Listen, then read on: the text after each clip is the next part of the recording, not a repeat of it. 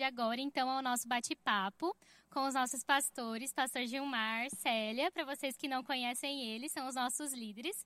Então, nós vamos começar aqui com algumas perguntas que recebemos de algumas pessoas. E a primeira pergunta, muito legal, começamos já do início ali mesmo.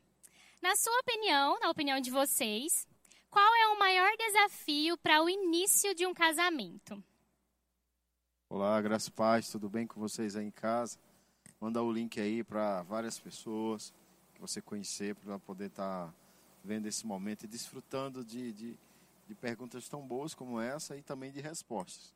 Então vou passar primeiro aqui para minha esposa, que aí eu, eu vou ouvir o que, é que ela fala e depois eu respondo. Olá, boa noite, graça e paz, amém?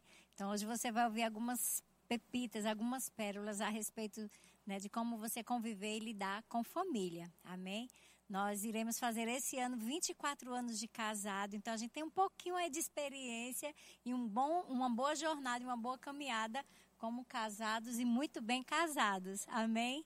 Então, como a pergunta é, né, os desafios no início do casamento, Isso. nós tivemos desafios sim.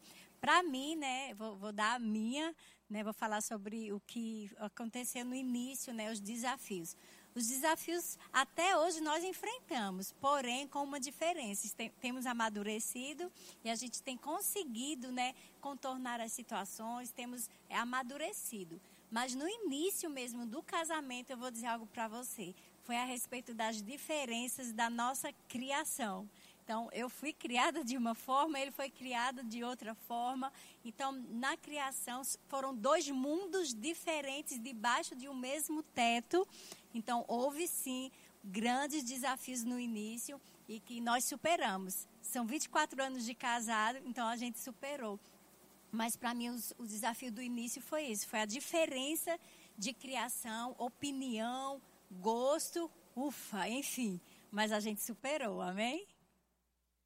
E outra coisa que a gente tem também no início do casamento, às vezes, isso não é uma regra, mas às vezes a gente teve, é, os pais né, se metendo dentro do início do casamento, é, porque acha que tem essa liberdade. Então, a gente teve essa situação de, de, de, há, um, de há um, um avanço da, desse limite que o pai tem agora, depois do casamento. E a gente teve muita dificuldade porque é, pessoas do, da nossa família, né, os nossos pais, eu não vou dizer quem é o pai de quem que estava se metendo, a mãe de quem que você estava se metendo, você que conhece nossa vida, já sabe quem era a mãe de quem que estava se metendo. E aí esse limite, quando ele é ultrapassado, e às vezes o casal é novo, não entende muito, ele termina sendo prejudicado. O casal novo é prejudicado por esse limite dos pais, tentando ajudar um casal novo que está começando a vida. Então a gente sabe que essas duas coisas, criação e, e, e o, o, o passar do limite dos pais, às vezes atrapalha demais o início de um casamento. Amém. É, uma outra pergunta, pastor, que foi, foi feita aqui é a respeito de finanças. Porque essa é uma área que realmente afeta a vida de pessoas, tanto solteiras quanto casadas, mas num casamento a gente sabe o quanto uma vida financeira desajustada pode trazer danos, né? Para o relacionamento entre duas pessoas. É, o que, que você aconselharia para, no caso, pessoas que estão casadas e a, estão passando por esse momento de conflito? E que conselho você daria para aqueles que estão entrando nisso? Tá, tá correto, mas para permanecer a, a, e, e, ter o zelo, né, de permanecer com uma, com uma vida financeira saudável, assim. Então, é muito importante. Às vezes a criação, como Célia falou, ela inicialmente ela, ela traz um, um, um bloqueio mas é muito importante que o casal eles sejam sinceros um com o outro com relação às finanças. É preciso que eles olhem para as finanças não como ah, o meu dinheiro, o seu dinheiro. É o dinheiro da família. Isso é muito importante. O dinheiro do casal, da família. Não existe eu ganho mais, então eu, é, é, o meu dinheiro. Você ganha menos, é o seu dinheiro. Você ganha mais, você é, manda. Eu ganho menos, eu, eu, eu não tenho opinião nenhuma. Isso não existe. Existe o dinheiro da família. Então, isso é um primeiro passo que precisa ser compreendido. É não olhar para as finanças individualmente, isso vai gerar um problema. Mas olhar para ela como um, um dinheiro só. Os dois recebem, é um dinheiro só. Isso é muito importante. E uma coisa muito importante nas finanças do casal é não haver mentiras. Ter clareza, né, serem sinceros. Se você, mulher, usou o cartão e gastou ou ultrapassou o limite, não tenha medo de contar para o teu esposo. E o esposo, da mesma forma. Muitas vezes gastou, excedeu, fez alguma coisa importante, compartilhar com a esposa. Claro que com isso, algumas, alguns dos cônjuges vai né, se sentir, uau, você gastou além do que mas aí se conversa, né, se estabiliza, se domina, porque é possível se dominar, não gastar além do que não pode. Então é muito importante mesmo. Dá para ter controle e domínio, né, com as finanças. Então a gente sempre conversa a respeito disso. Isso foi o que nos ajudou bastante, né, a termos a nossa vida equilibrada, na vida financeira equilibrada, porque nós começamos a conversar sobre finanças, né? Então, se eu gasto demais, aí ele vai conversar comigo. Oh, hoje você gastou tanto, você excedeu. Aí eu já me controlo. E, e, ele da mesma forma. Então, se ele gastou a mais e eu percebo, e a gente assim então, dialogar, conversar sobre as finanças é muito importante e não gastar além do que não se pode. É muito importante ter o diálogo e, primeiro lugar, não ter mentiras nas finanças. Fica a dica. Pode falar, pastor. Não, fica a dica aí. Fica a dica. Isso, então acho que vocês já ajudaram até a responder a próxima pergunta, que tinha dito como a gente faz para desenvolver um equilíbrio, uma maturidade no, na vida financeira do casamento.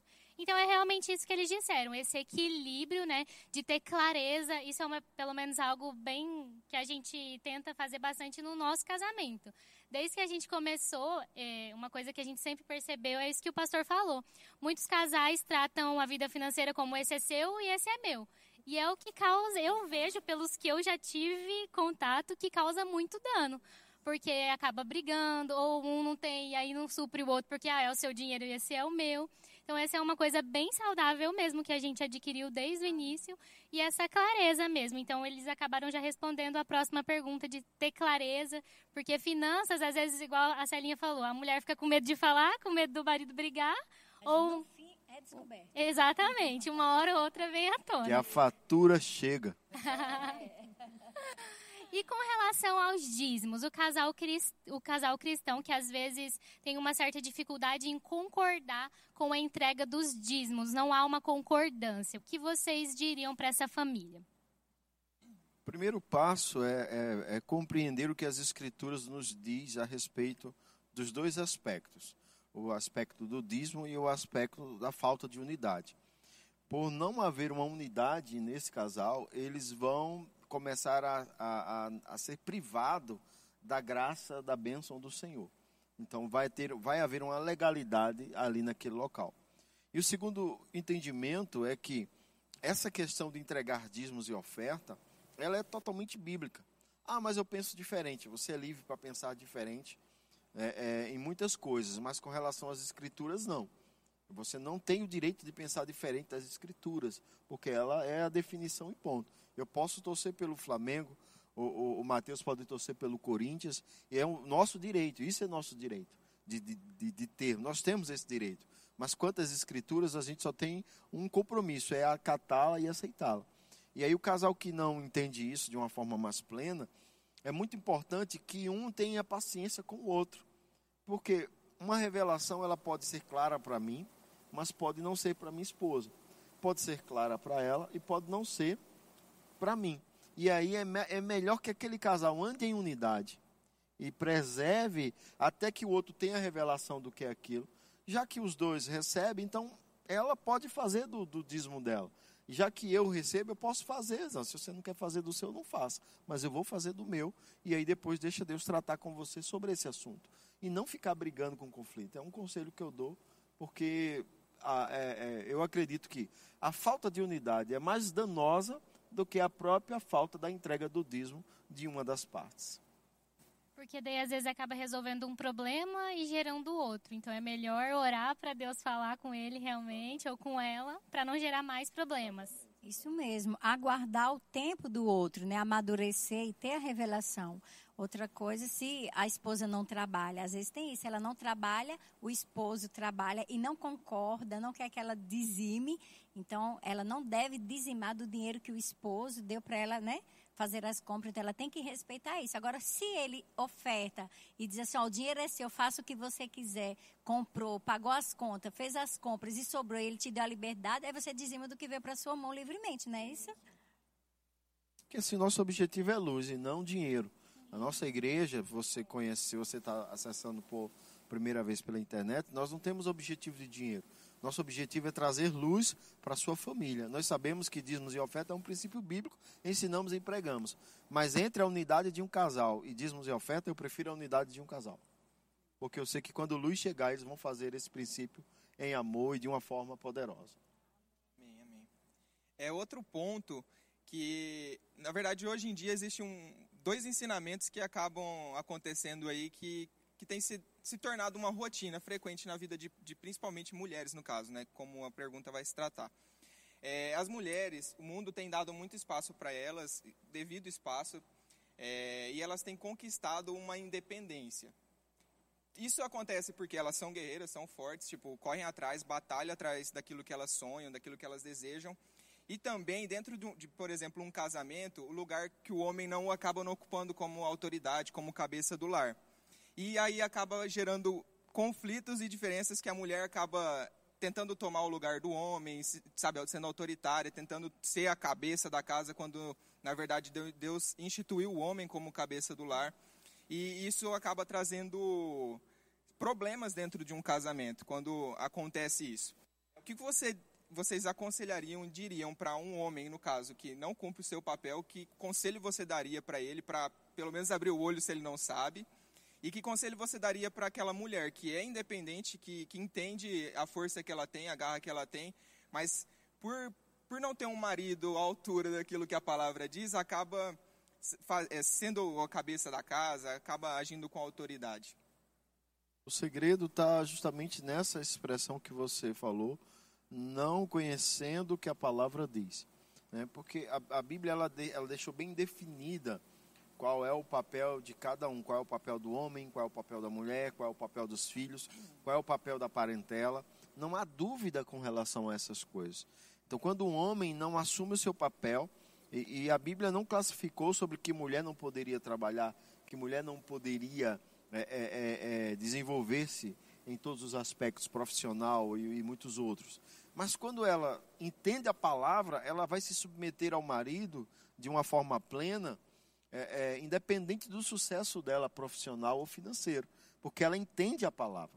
Quando um homem entende a palavra, ele vai é, assumir o governo da sua casa, né, não com poder, é, oprimindo, mas com autoridade, governando, porque ele entende o, poder, o princípio da palavra.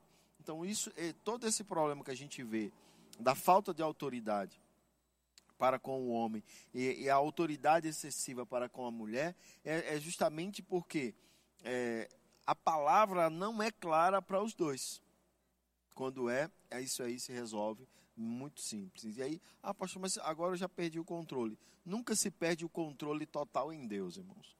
Por quê? Porque à medida que você começar a se expor à palavra, ela é luz, ela vai trazendo e você vai organizando as coisas. Entende? É tão importante, né, o papel do homem, o papel da mulher, e quando a, alguns dos cônjuges eles não estão cumprindo e vivenciando mesmo aquilo que Deus projetou eles para fazer, com certeza lá na frente vai ter um peso, né, um peso desnecessário. E a gente costuma falar muitas vezes as mulheres voluntária e involuntariamente ela toma a rédea da casa, ela toma a frente da casa, porque muitas vezes elas não estão vendo aquilo no cônjuge. Mas quando você procurar conhecer de verdade, de fato, as escrituras, você vai se comportar como Provérbios no capítulo 14, versículo 1, ele diz para nós mulheres: Vós mulheres sede sábias. Então ele, ele traz essa orientação para você ser sábio. Quando você for sábio, você não vai fazer um papel que não é seu, por causa da sabedoria divina que virá sobre a sua vida. Né? Então, é importante a mulher ser sábia, orar. Então, de uma forma é, cheia de sabedoria, você vai conduzir, ajudar ao seu esposo para que ele possa tomar de fato o papel dele. E a oração, ela é primordial, ela é importante para que isso aconteça. Então, é importante que você, mulher, seja sábia, que você é, leia as escrituras e se comporte. Existe um comportamento para a mulher e ela vai agradar o seu marido com esse comportamento que a Bíblia ensina. Então, isso é muito importante. Quando a mulher entende as escrituras, ela não vai tomar o lugar do marido, mesmo que seja involuntariamente. E quando o homem também passa a conhecer as escrituras, ele de fato, ele vai fazer o papel dele. Amém? Amém. É, isso também pode acontecer por, por não conhecer a respeito de submissão e autoridade, né? Porque submissão às vezes é ensinado, às vezes por ouvir falar, acha que é uma imposição inferior quando na verdade ser submisso, ter um lugar de, de, submissão dentro de casa, por exemplo, acaba não sendo essa posição inferior, mas sim uma posição de estar tá do lado, sendo auxiliando, ajudando, e não tomando a rédea, mas sim, sabe, tomando decisões juntos, em conjunto com, no caso, seu esposo ou com a sua esposa. Amém? Sim, isso mesmo. E no caso onde já aconteceu essas quebras de princípios, onde a mulher já ocupou esse lugar, uma família já está vivendo isso, esse lugar onde a mulher já tomou essa posição de autoridade, como o homem vai fazer agora para lidar com isso? Como que ele agiria a partir de agora? Tudo o que a gente perde o controle, a gente primeiramente temos que reconhecer que erramos. Às vezes você está indo muito longe em um caminho mas você acha que está certo. Mesmo as placas sinalizando que não é por ali, que não deve ir por ali, mas você acha que está certo. Então essa pessoa vai ser difícil de melhorar. Então a primeira, primeira coisa é, é eu reconhecer que eu mudei, que eu errei, que eu não estou no caminho certo. Segunda, mudar de direção. A Bíblia ela diz assim: aquele que confessa as suas transgressões e as deixa, alcança a misericórdia. Porque alguém pode confessar as suas transgressões e não deixar e aí a misericórdia do Senhor não alcança ele. Então, o homem que perdeu esse controle, a primeira coisa que ele precisa fazer é começar a olhar para a palavra e ir assumindo pouco a pouco, porque não é uma coisa que uma mudança do natural. Pouco a pouco ele vai ter que assumir o controle das coisas. Pouco a pouco ele vai, porque é muito cômodo a pessoa, a, a esposa às vezes pergunta assim: é, Amor, você vai comer o que? Ah, faça o que você quiser aí. Então, não estou dizendo que a gente vai assumir o controle da cozinha, não é isso. Mas às vezes ele pode dizer assim: olha, faz um bife. Não vamos fazer bife, vamos fazer é, frango. Não, você me perguntou o que eu queria. E agora eu disse a você que faz um bife, você vai fazer um frango? Não, você vai fazer o bife. Porque você falou, me perguntou e eu disse que é o bife. Então vai fazer o bife. O frango faz amanhã. Porque é ele. Não estou dizendo que vai brigar por causa do, almoço. Não é isso que não estou dizendo que ninguém vai brigar por causa do almoço. Mas eu estou dizendo que muitas vezes isso começa a ser o assumir o controle. Né? É, assumir o controle começa com pequenas coisas que ela vai perguntar, porque instintivamente a mulher pergunta ao homem tudo. Quando, quando ela para de perguntar, é que realmente está em, um, em uma situação muito crítica, mas instintivamente ela pergunta ao homem tudo e discorda da resposta. É, é algo instintivo. E o que, é que tem que se fazer? Para você assumir o controle, você vai ter a sabedoria de ouvir ela, porque ouvir mulher é importante. Aí ela vai dizer, ah, ela vai dizer assim, amor, eu vou com que roupa? Aí é o único assunto que eu digo que não se meta. Deixa quieto. Só se ela botar uma roupa da, da chacrete ou, ou de, da, da, daquela, da tiazinha da, daquele programa antigo. Aí você diz que essa roupa você não vai não. Porque cabe a você, como homem, às vezes até influenciar sobre a roupa da sua mulher.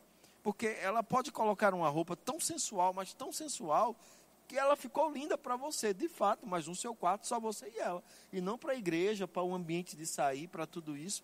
E se o homem não tiver esse controle, às vezes, de dizer a ela assim: amor, você está linda, mas só para mim. Você vai ter que trocar essa roupa. É uma confusão. Eu sei do que eu estou falando, mas às vezes tem que ser feito. E isso é começar a assumir o controle com a criação dos filhos, até com o cachorro. Não, esse cachorro não vai subir no sofá. Deixa o bichinho subir no sofá, o que é que tem? Irmãos, eu não estou aqui colocando limites. Eu entendo que os pets hoje têm o seu espaço já dentro das famílias e deve ser respeitado.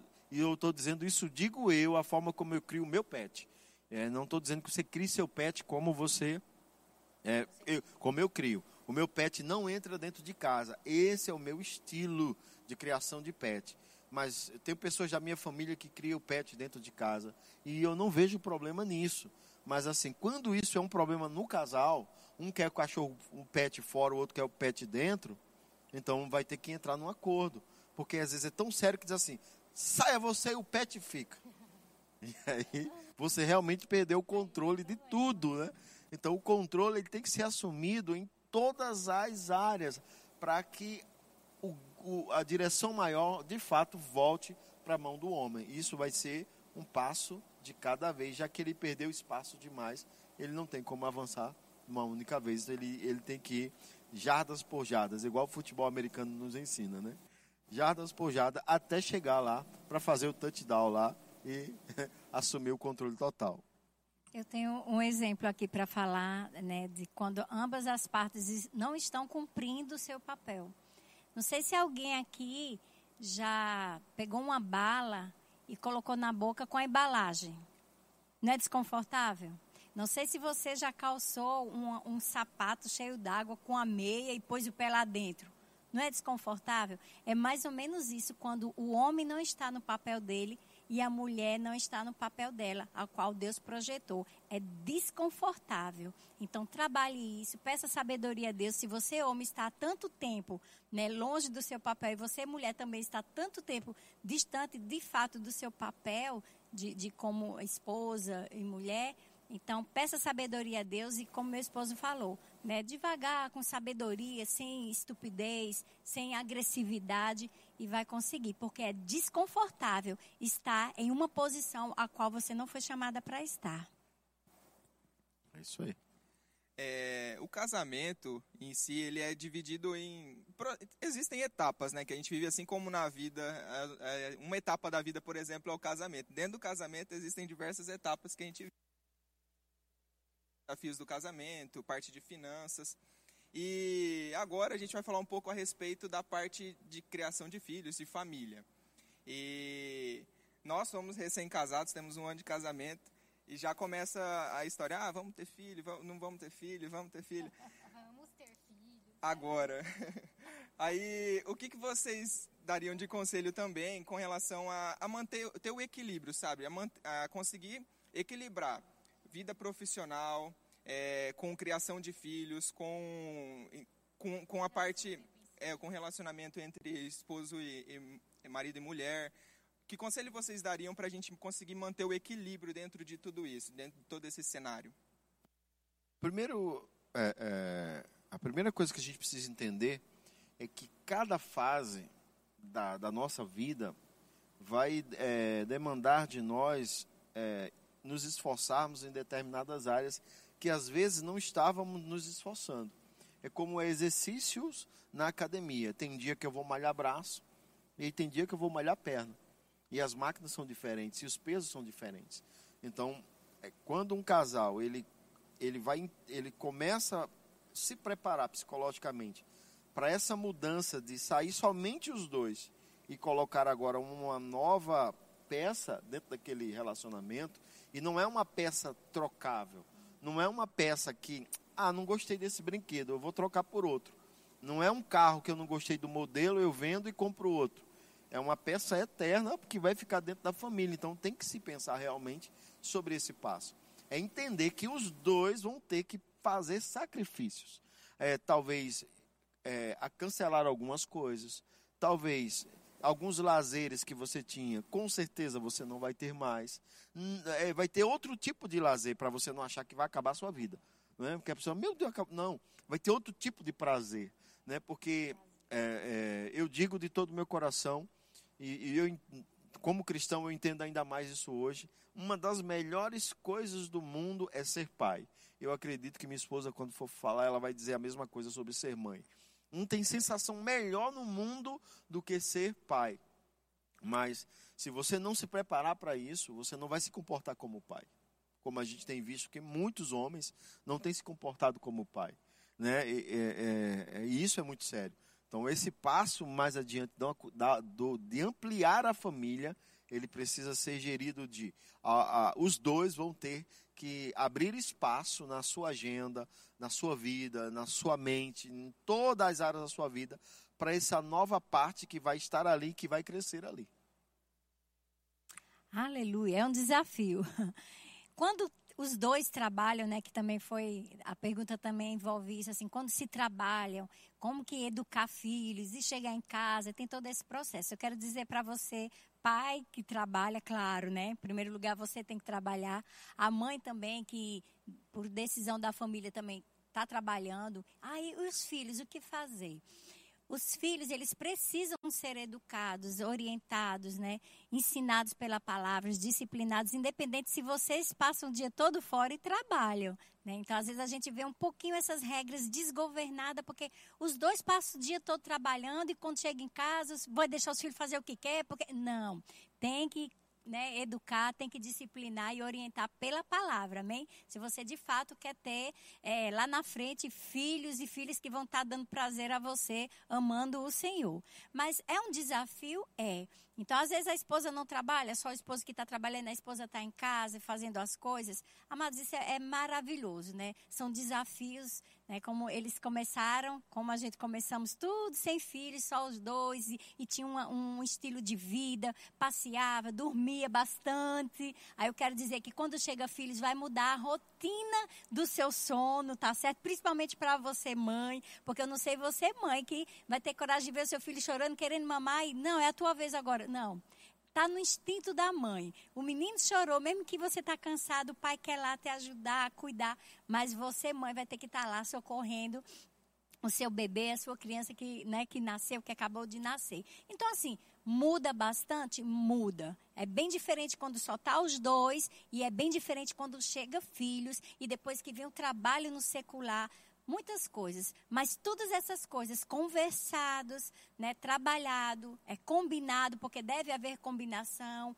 né? O, o, homem muitas vezes se a esposa trabalha vai precisar ajudar também em casa, ajudar, cuidar nos filhos, né? Ter essa compreensão, né? Ter essa essa atenção para com a esposa e enfim, amados, tudo é possível ter um lar, meu Deus do céu, abençoado, ter um, ter um lar sadio, um, um ambiente sadio para criar os filhos, sempre conversando, tendo paciência, observando e tudo vai dar certo. Amém? E hoje em dia é até muito, muito, muito comum mesmo muitas pessoas dizerem, se você conversa com vários casais e às vezes até cristãos, que não querem ter filhos. E muitas vezes não é por. Ah, porque o meu propósito não inclui filho mas é por causa desse medo mesmo de, ai meu Deus, o que, que eu vou, como vai alterar a minha vida, meu relacionamento conjugal, como que eu vou fazer seu trabalho fora? Que dica que vocês dariam, que conselho assim motivacional vocês dariam para lançar esse medo realmente fora e aceitarem realmente essa fase de ter filhos? Porque uma coisa é quando a pessoa não quer porque entende que não, aquilo para a vida dela, ok. Mas muitas pessoas veem como sendo realmente algo ruim, algo que vai trazer muito prejuízo para a vida. Eu escuto muito isso hoje em dia? Então, eu não quero ser duro com ninguém e, e nunca, nunca é o meu objetivo ser duro com ninguém. Mas eu tenho percebido um mundo muito egoísta, onde as pessoas não querem se dividir. É, elas não querem é, é, investir, muitas vezes. E quando eu falo investir, elas são tão egoístas que já pensam em dinheiro. Né? E filhos é um investimento da nossa vida a gente vai, a gente vai colocar filhos no mundo, prepará-los, fazê-los entender. Isso é, isso é algo que precisa ser compreendido pelos casais, né, os jovens. Eles, eles não vão ter um peso na vida deles. Não é um peso ter filhos. É, é só, é só mudança de hábito. É só isso. E, e às vezes as pessoas elas estão. Eu não quero machucar ninguém que pensa diferente. Esse não é o objetivo. Mas a Bíblia manda a gente crescer e multiplicar. É bíblico. E, e, e lá na frente vai querer, às vezes, ter, ter um filho é, é, dentro de uma gravidez de, de risco, porque é, é já está em um nível de maturidade, já passou dos 30, já está perto dos 40. E, e, qualquer mulher pode engravidar com 30, com 40 anos, não tem problema. Mas já é comprovado cientificamente que é, é, é abaixo dos 20 é mais fácil para ter filhos. Então, assim, é muito importante que a primeira coisa que tenha longe é esse sentimento que às vezes a gente tem de, de, de, de egoísmo, de não querer se dividir, de não querer é, esse processo. E, e, e segundo, é você entender o quanto ter filho é bom. A Bíblia diz que filho é herança do Senhor. Será que Deus daria uma herança ruim para a gente? Não, eu entendi isso. E, e, e a Bíblia fala dos filhos da mocidade. É, é, como flecha na mão do valente. Então é muito bom isso. Então a gente tem visto pessoas que têm filhos já com uma certa idade e, e não conseguem aplicar alguns princípios porque já é pai avô. Né? Então está se comportando como avô e não como pai. E está cansado. Então não tem mais. É, é complicado. Então, é muito importante é, é olhar para filho não como um problema, mas como uma bênção e uma herança do Senhor. Amém? E filho não impede você de estudar, não impede você de prosperar, não impede você de nada. Eu, eu digo isso porque tivemos nossos filhos jovens, não impediu a gente ir para a igreja, não impediu a gente fazer o rema, não impediu a gente entrar no ministério. Eu entrei no ministério quando o Guilherme tinha 5 anos de idade, não me impediu de fazer os cursos bíblicos que, que me era necessário, não me impediu de estudar, não me impediu de formar na faculdade, nada. Filho não nos impediu de nada. É só saber administrar. Eu vejo como realmente Gilmar falou, muitas vezes é egoísmo, né? A pessoa está sendo tão egoísta que não quer. E como a Bíblia fala, ele já citou aqui em Salmo 127, no capítulo 3, Confira aí nas tuas escrituras que realmente ele diz: os filhos são herança do Senhor e o fruto do ventre o seu galardão. Então, ter filhos é uma oportunidade para você poder ensinar a palavra, ensinar a ser um bom cidadão, ensinar a ser um homem, uma mulher de Deus. Então, você tendo filho, você vai ter essa oportunidade de poder estar ensinando a ele. Amém? Outra coisa muito importante que se deve ter uma conversa entre os casais. Às vezes, um quer ter filho e o outro não quer ter. Então, você que deseja ter filho, ore ao Senhor, né? Tenha sabedoria de como proceder. E você que está casado e não quer ter filho, mas o teu cônjuge quer ter filho, é muito importante você refletir sobre essa palavra, egoísmo. Né? Então, se você casou, se o teu cônjuge tem o desejo de ser pai ou mãe, isso é importante, que você deixe o seu egoísmo, as suas vontades e você possa realizar o desejo do teu cônjuge. Quero, quero deixar bem claro que isso é uma, uma, uma posição nossa, tá? A Bíblia manda ter filhos, a, a Bíblia manda multiplicar, mas a Bíblia também fala sobre você nem casar. Então, você é livre para tomar suas decisões, mas uma coisa é certa a Bíblia diz que depois que casa, o princípio é multiplicar. Então, se você não quer ter filho, não casa. É o conselho até em linha com a palavra que eu te dou. Amém? E a gente não tem interesse nenhum de ferir você que está nos ouvindo por falarmos essa expressão egoísta.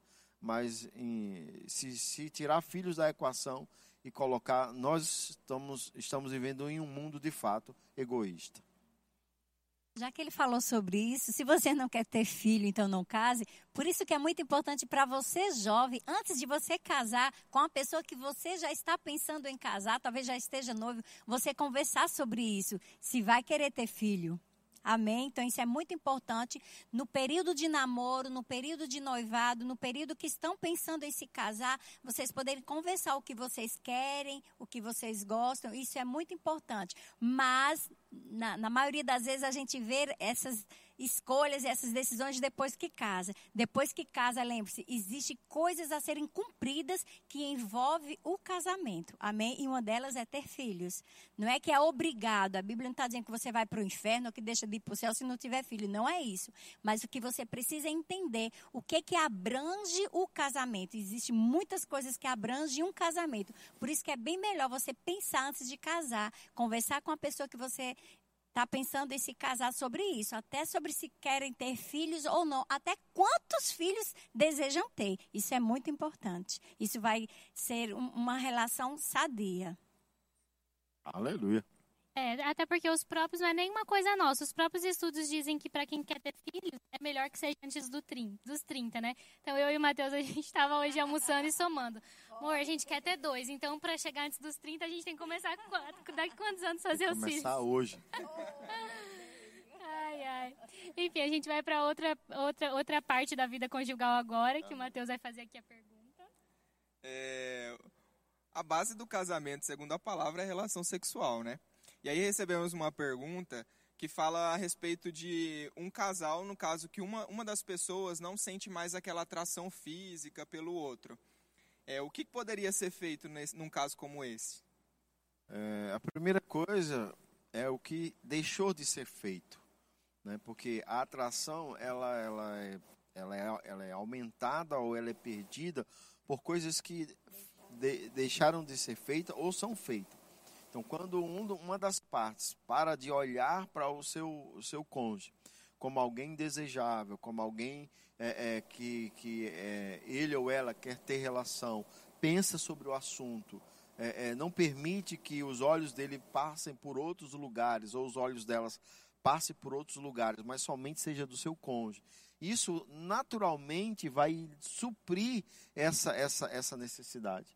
Então, essa é uma questão só mesmo de regar. É um jardim que secou, e um jardim que secou, ele secou por falta de algo. E é somente chuva. Sinop é uma cidade muito propícia para entendermos isso. Quando entra o período da seca aqui, como as gramas ficam? Elas ficam secas e quebradiças, ficam feios os jardins. Mas quando chega o período de chuva, tudo brota, tudo brota. E é muito importante que o casal comece a observar isso. Existem várias formas de regar essa parte da intimidade. O homem é muito regado pelo que ele vê. Então é muito importante a mulher ela se produzir. Não estou dizendo andar produzida todo o tempo para chamar a atenção dele dentro de casa. Mas de vez em quando ela fazer alguma coisa provocante. E a mulher é muito estimulada pelo que ouve. Então comece a falar para ela coisas que provocam. Às vezes não estou nem falando de falar sobre relacionamento. Mulher, ela, ela gosta de que você fale com ela. Então, se você às vezes mantém um dia a dia de conversa com a esposa, às vezes é, é no final do dia é, é, você está tá, tá, tá, tá preparado, preparada para aquilo ali. Mas uma coisa muito importante que o casal precisa entender é o que está escrito em 1 Coríntios capítulo 7. A falta de intimidade de um para com o outro é uma dívida que não pode. Eu não, vou, eu não gostei do produto, eu, eu não quero pagar. Não, não, meu querido. Você está casado e você vai ter que pagar a dívida. É uma dívida, a Bíblia trata como uma dívida. Então, às vezes eu falo dessa coisa do estímulo tal, porque é muito bom você pagar por um produto que você está satisfeito com ele. Mas, meu amigo, se você comprou, você satisfeito ou não, vai ter que pagar. Então, você gostando ou não, atraído ou não, atraída ou não, minha querida, meu querido, pague a dívida. Essa é o que a Bíblia diz. Amém? Eu gosto de pensar quando eram namorados, se sentiam atraídos ou não. Então, quando eram namorados, quando estavam noivos, né, ambas as partes se sentiam atraídos uns pelos outros. Aí, quando se casa, é como realmente Gilmar falou, algo deixou de acontecer, algo deixou de ser regado. Então, é muito importante. A gente sabe que depois que casa, que tem filho, algumas coisas mudam, ficam fora do lugar, mas nada disso impede você, homem, de se sentir atraído pela esposa e a esposa de se sentir atraído pelo homem. E ah, o que está acontecendo muitas vezes é só a falta, realmente, é muito importante que o homem se atentem para fazer elogios e não críticas. Muitas vezes a mulher ela se, ela se sente, né, depois que tem filhos, é, se sentem um pouco meio que né, as coisas fora do lugar e ela não precisa que você fale como ela está. Ela precisa que você fale como ela gostaria de estar. Então, elogia, faz alguma coisa, investe. Se é um cabelo que não está arrumado, então você, homem, investe na vida da sua esposa para que ela arrume o cabelo. Se é uma unha que a sua esposa não fez, muitas vezes porque não está com condições, então você, homem, deve investir. Então, isso faz parte de você estar regando né, o seu relacionamento e a atração, ela está aí dentro. Só está guardada. Então, a partir do momento que começa a regar, esse sentimento de se sentir atraído um pelo outro, ele começa a brotar novamente. Provérbios fala algo muito interessante, como imagine em sua alma, assim será. Então, você, homem, comece a imaginar como você quer, mais uma vez, se sentir atraído pela sua esposa. E vice-versa. A esposa também, a esposa sai para trabalhar e ela já começa desde de manhã a imaginar, pensar, falar palavras, né, se comportar como ele mesmo falou. E o homem, ele é mais atraído pelo que vê. E a mulher é mais atraída pelo que ouve. Então, pensa bem certinho, bem direitinho nisso e começa a regar e vocês vão ver que a atração está aí dentro. Ela só está guardada e você precisa abrir essa porta da, da atração pelo outro. Então, é muito importante ter esse cuidado. Né? E não só isso, né? Também no decorrer da vida, ah, vem filhos, em tudo, a estrutura corporal muda um pouco. E, e, e, independente da estrutura corporal, se for regado, o negócio funciona. E assim, com relação a esse assunto, eu vejo muito dois extremos. O mundo que pegou a relação sexual e defraudou completamente, virou uma coisa super normal, super meio que banal.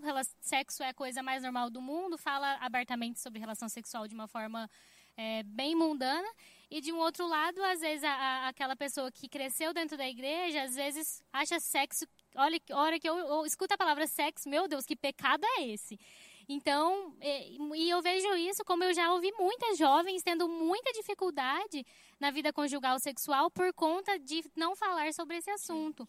Então, uma coisa que eu acho bem interessante para a vida do casal é conversarem sobre isso. Sim. Porque a relação sexual é algo para dar prazer. O que me dá prazer, às vezes não dá prazer para outra pessoa. Então é, é, interessante eles conversarem, ó, isso eu gosto, isso eu não gosto, porque às vezes o marido também não vai ter um uma bola de cristal para adivinhar, né? Então eles conversarem igual o pastor realmente falou, para poder re manter regando, né? Isso. E a conversa é tudo, né? Principalmente nessa área. É, eles devem sim ser claros uns com os outros, ter, ter, ter seu, o, momentos especiais, às vezes ir para um, um, um, hotel, né? alugar um hotel, passar uma noite diferente. Então são coisas que tem que ser investida, é investimento, é investimento. Essa pergunta você vai gostar, pastor. pastor Gilmar, queria saber se vale a pena morar com minha sogra. Rapaz, se, é, foi Leonidas de Caruaru que que fez, né? É, brincadeiras à parte, mas se você quiser morar com Satanás, então brincadeira. Tô brincando, sogras do coração. Amém? Biblicamente é uma das coisas mais erradas que o ser humano pode fazer é morar com os pais, depois de casado. Porque a primeira ordenança de Deus para estabelecer o casamento foi, portanto, deixará o homem, seu pai e sua mãe. E aí, quando você vai morar dentro da casa dos pais, voluntariamente, não por causa de uma, uma um momento temporário, irmãos, há momentos temporários. Né? Há momentos que você está ali, passa alguns meses, porque você está em uma transição, está para alugar uma casa, está é, é, tá fazendo uma coisa, mas estabelecer moradia dentro da casa dos pais, no quintal dos pais, é uma das coisas mais erradas que um ser humano faz. E não é porque eu brinco com a minha sogra e morei quatro anos dentro do quintal dela e foram, me perdoe falar isso, Dona Zezé, a, a, ao, ao público, foi terrível para nós como casal, como família. Foi, foi terrível para ela, eu sei disso. Nós fizemos ela sofrer muito, porque havia muitos conflitos para com ela, ela. Então isso era, é ruim. Então nós entendemos, quando falamos desse princípio bíblico não ser quebrado, ele é extremamente importante. Porque foi a primeira ordenança do casamento. Deus não disse assim, olha, é, é, vocês precisam é, ter dinheiro, ter uma estrutura para casar. Não, não, não. Deixe o seu pai e sua mãe e vão se casar. Então é muito importante essa, essa coisa geográfica, ela precisa existir. Esse relacionamento geográfico da distância, ele precisa existir. É muito importante para um casal viver bem. Nem que seja, pode ser na mesma cidade, mas é, em casas diferentes, pode até morar no mesmo prédio, mas com chaves diferentes, para ninguém estar tá entrando um na casa do outro na hora que quer. Entendeu? Então, ter essa privacidade é muito importante. Porque é, é algo de vocês. Vocês estão. Ah, que seja um quartinho, mas é de vocês. É muito importante. Também é muito importante isso. E eu vejo assim que é, é, é o particular do casal. E querendo ou não, né, como a gente sempre fala, nós nos casamos e poucos meses fomos morar lá. E acabaram nascendo dois filhos e a gente ainda morando lá. Então não foi uma. Um, era para ser algo bem passageiro, era para ser coisas de, de ajuste de alguns meses. E esse tempo foram quatro longos anos, né? Então não foi bom para nós, né? Tirou toda a nossa privacidade e também não, não foi bom para os meus pais. Eu sei disso que não foi. Muitas vezes a gente se comporta com inconveniência sem perceber, mas está sendo inconveniente, está tirando toda a liberdade a privacidade deles. E quando vem filhos também, enfim, amados, não é bom. Então, como a Bíblia realmente diz, que o homem ele vai se unir à sua esposa. Então vai deixar pai e mãe. E deixar é deixar mesmo. Amém? Então vale a pena a gente praticar e cumprir os princípios que a Bíblia fala. Deixa pai e mãe e se une à esposa. Amém? E a, o cônjuge, né? Vão ter que se unir ali os dois juntos em outro lugar, mesmo que seja um lugar pequeno, simples, não importa. Mas isso é muito importante. Morar com a sogra, não, Leonires. Gênesis 2, 24 é o primeiro mandamento né, nessa ordem da família. Podemos dizer que esse é o primeiro mandamento de uma família: é deixar pai e mãe. Ah, qual o primeiro mandamento de uma família bíblica? Deixar pai e mãe. Para ela realmente ser uma família em Deus, é deixar pai e mãe. É importante.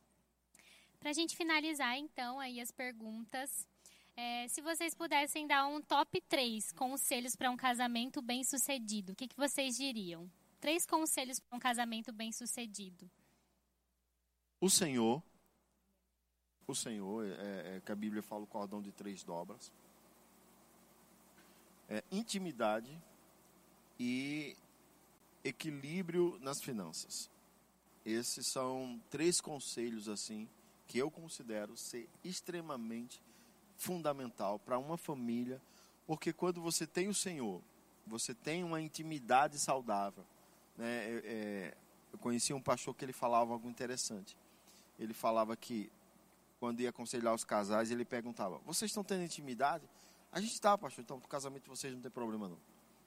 Estão tendo intimidade? Não. Ah, então, tá sério o negócio. Está com problema. Então, assim, e é uma verdade. O Senhor, intimidade e equilíbrio nas finanças. Esses seriam os top 3 para que a gente possa ter uma, uma, um casamento saudável. Eu vou repetir. O Senhor em primeiro lugar, intimidade e a vida financeira equilibrada. Mas eu posso acrescentar mais um: diálogo, conversar Amém? Às vezes a mulher gosta de conversar um pouquinho e o homem quase nada. Então, homem, converse, diálogo, tenha diálogo com a sua esposa. Isso também é um dos pontos que conta bastante no, num casamento bem saudável, né? na relação do, do casal, ter diálogo. Amém? A gente trouxe esse livro aqui, ó, Evite a Armadilha da Ofensa. Né, tem um casal aqui né, que pode não sua não pode ser essa a sua realidade mas é muito importante que um casal ele aprenda, né? A, a, a se perdoar antes, antes do virar do, dia. É, é, e, ter esse hábito de se perdoar constantemente, evitar algumas armadilhas de ofensas desnecessárias. A gente vê que uma coisa que eu, eu sempre me policiei desde que me casei, mesmo sem ser cristão, tá? Então, algum, algumas desculpas a gente vê as pessoas dizendo, ah, mas não, não sou crente, não sei o quê. E, e, não tem a ver com ser crente ou não ser crente. Tem a ver com você determinar. Então, a minha esposa, ela pode me, me, me, me corrigir aqui agora. Mas eu tentei sempre ter cuidado nas palavras que eu ia falar para ela. Né? Eu nunca distratei ela, eu nunca é, diminuí ela em, em, uma, em, uma, em um diálogo mais, mais aquecido em, em, em, um momento mais aquecido. Eu nunca diminuí ela, eu nunca tratei ela com palavras é, é, depressivas e agressivas. E, e, eu percebo que às vezes os casais se tratam assim. Isso é um veneno que se eles soubessem eles nunca fariam, entende? Então, se você ficou irado ao ponto de não olhar, não querer nem olhar para a cara da sua esposa ou do seu esposo, sai, sai do ambiente, vai andar na rua, vai, vai, vai dar um murro numa árvore, sei lá, vai fazer qualquer coisa, mas não faz isso com a tua esposa, não faz isso com o teu marido, porque é, é, palavras elas são difíceis de trazer de volta depois que você as lançou. E para a mulher esquecer também depois é um ah, problema. É Quero indicar três livros aqui. Eu vi que tem uma irmã querendo saber de livros, né? Esse livro aqui é maravilhoso, amém? Evite a armadilha da ofensa. Nós temos um livro também da nossa editora que é Construídos para Durar. Então ele vai falar sobre o relacionamento do casal, de filhos, de parentes, amigos. Então escreve aí no chat para que todo mundo comece né, a, a ver, ver o nome desse livro. Então esse que nós indicamos, Evite a armadilha da ofensa é, Construídos para Durar. E tem outro livro maravilhoso, né, do, do Kenneth Reagan e de seu filho e de sua filha, que é Ministrando a Sua Família. Ministrando a Sua Família. Também é muito bom. Ali ele vai estar trazendo dicas importantes sobre os filhos, sobre orar, sobre ensiná-los. Então, Tá aí a dica desses livros, lê e você vai ser edificado. E amados, nós estamos encerrando, já vou passar para eles, mas algo muito importante que foi falado agora aqui no final, também importante, né? É sobre as palavras. Cuidado, marido, no que você está falando, né? Mesmo que seja na hora da raiva, cuidado com as palavras. É, se domine, fecha a boca, dá uma saída, depois que esfriar, volta e tentam a conversar. E a esposa da mesma forma. Cuidado com as palavras que estão saindo da sua boca para o seu marido, mesmo que seja na hora da raiva, amados. Então, cuidado com essas palavras depreciativas, mas coloquem palavras, né? Palavras boas, palavras construtivas na vida do seu cônjuge. Amém? Você precisa entender, há um filme antigo, é bem rápido esse exemplo que eu vou dar. Há um filme antigo chamado Karate Kid, do seu Miyagi. E ele tinha um problema na vida dele, que ele consertava os carros, arrumava, e quando ele tomava o, o, o saque dele, ele ia lá e quebrava o carro todo de novo, e depois ia arrumar o carro de novo. Então, palavras depreciativas sobre o casamento é como você quebrar por inteiro algo que você está tentando cuidar, zelar, limpar, que as pessoas vejam que é bonito. Mas você está quebrando. Você arruma e quebra. Você diz, amor, me perdoa, mas a primeira discussão você. Aí você arrumou, porque você disse, amor, me perdoa, mas na primeira discussão você foi lá e quebrou de novo. Sim, sim, o perdão é importantíssimo, por isso que esse livro aqui, eu, eu peguei ele ali para a gente poder indicar. É, é, quando você perdoa, você se liberta. Então, é muito importante isso. Amém? Não, não use esse tipo de comportamento dentro do relacionamento, porque vai destruir seu relacionamento. Amém. Porque agora são um também, né? Então o que você faz para o outro, você está fazendo para si também. É, então é isso. Se você teve alguma, se você tem alguma pergunta ou esteja passando algo específico ali do seu casamento, da sua família, que talvez não foi tratado aqui nessas perguntas, eu coloco à disposição a vida deles. Eles estão super abertos, são uma referência para a gente com relação a casamento. Então, acredito que você possa mandar a sua pergunta depois no privado, a gente manda para eles e te responde lá no Instagram. Então, fica à vontade. Nosso interesse realmente é que você é, seja abençoado e que a gente possa, é, de alguma forma, ajudar você na sua família, no seu casamento à luz da palavra. Então, pastor Gilmar, Célia, muito obrigada. Vocês edificaram muito a nossa vida, a minha vida, a vida do Mateus. Tenho certeza que o pessoal de casa. E vocês são referências para nós com relação a casamento. Muito obrigada mesmo.